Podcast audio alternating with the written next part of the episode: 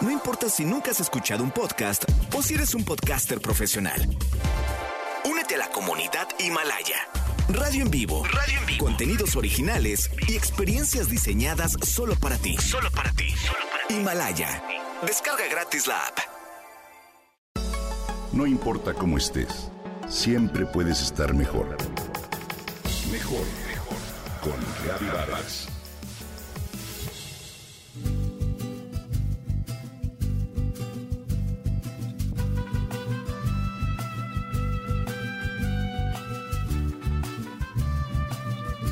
Cuando se le pregunta a un extranjero qué es lo que caracteriza a la comida mexicana, generalmente la respuesta se refiere solo a una de sus cualidades. Picante. La comida mexicana pica y pica mucho, afirman. Y se ha vuelto una broma frecuente asustar a los viajeros primerizos con el supuesto picor insoportable de los platillos mexicanos. Se habla incluso de una suerte de masoquismo nacional y de nuestra insólita capacidad de resistencia. Los turistas llegan a suponer que comer en México es una aventura que se tiene que enfrentar con mucha valentía. Pero, ¿tú crees que eso es cierto? ¿Comemos tanto picante? ¿No se tratará más bien de un estereotipo que no se cumple siempre de la misma manera? En realidad, el chile que se consume en México es mucho más que picor intenso. Es ante todo sabor, condimento, conocimiento y cultura.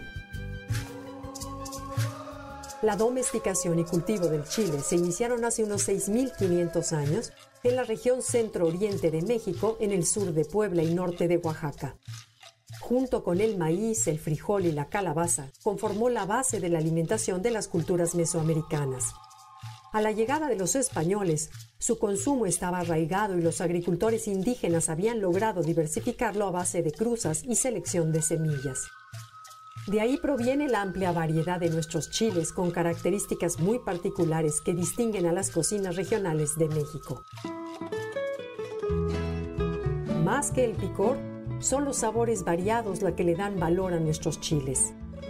Los cocineros y cocineras de México saben combinarlos a la perfección y en la proporción adecuada para agradar al paladar sin lastimarlo podemos comer con gusto un mole, un pipiano, unos chiles en hogada sin que echemos fuego por la boca. Científicamente, todos los chiles que conocemos pertenecen al género botánico Capsicum.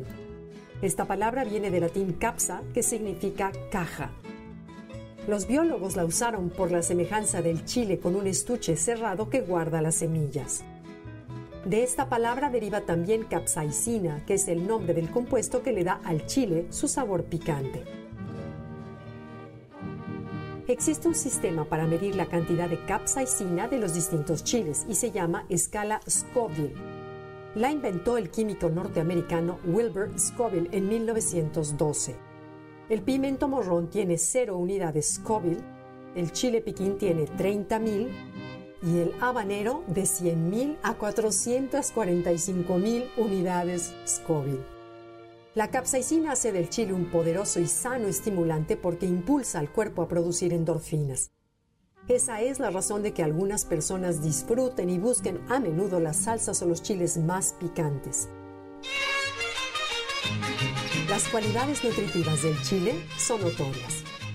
El contenido de vitamina C de los chiles frescos es superior al de los cítricos y los chiles secos que tienen más vitamina A que las zanahorias favorecen la producción de saliva y jugos gástricos por lo que ayudan a la digestión.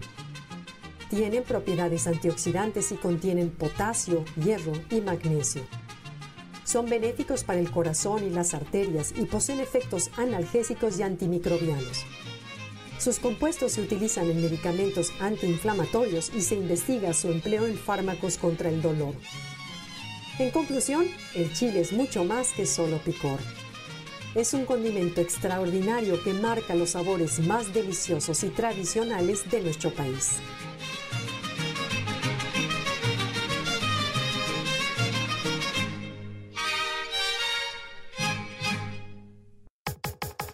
Comenta y comparte a través de Twitter.